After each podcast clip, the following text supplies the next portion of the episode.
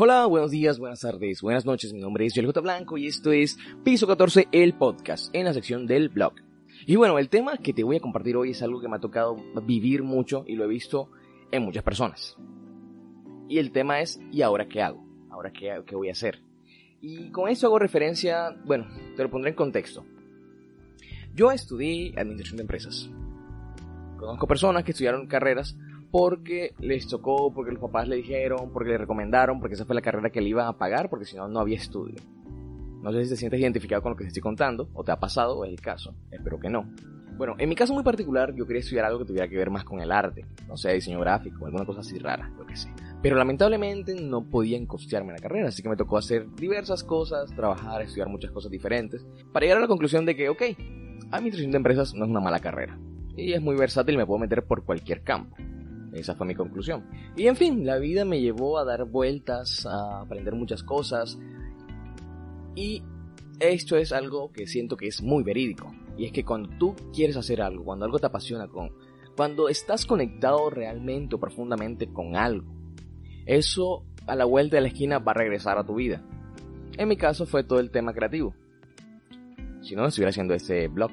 Y en fin, comencé a dedicarme más al tema creativo, más a la ilustración, a la creación de contenido. Y ahora mismo trabajo en una oficina, pero medio tiempo o el tiempo que me queda libre lo dedico a trabajar para algunas personas creándole contenido.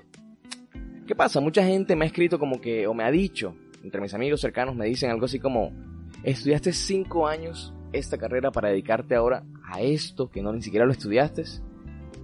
Pues sí, y no está mal realmente. ¿Y por qué no está mal? Muy sencillo porque tenemos la libertad de hacer lo que queramos.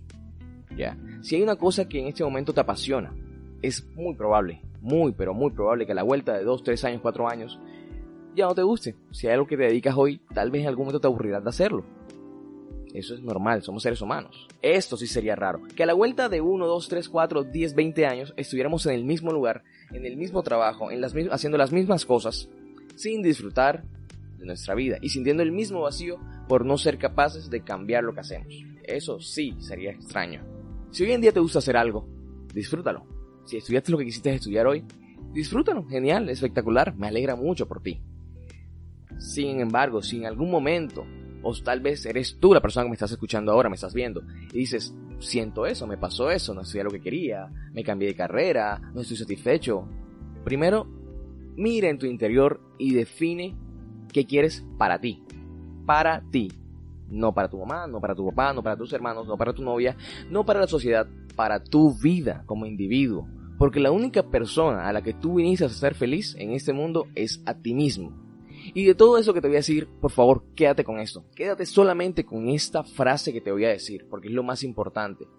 Y es que no permitas, de verdad, no permitas que nadie, mamá, papá, amigo, novia, novio, lo que sea, sociedad, no permitas que esas personas proyecten sus expectativas en ti.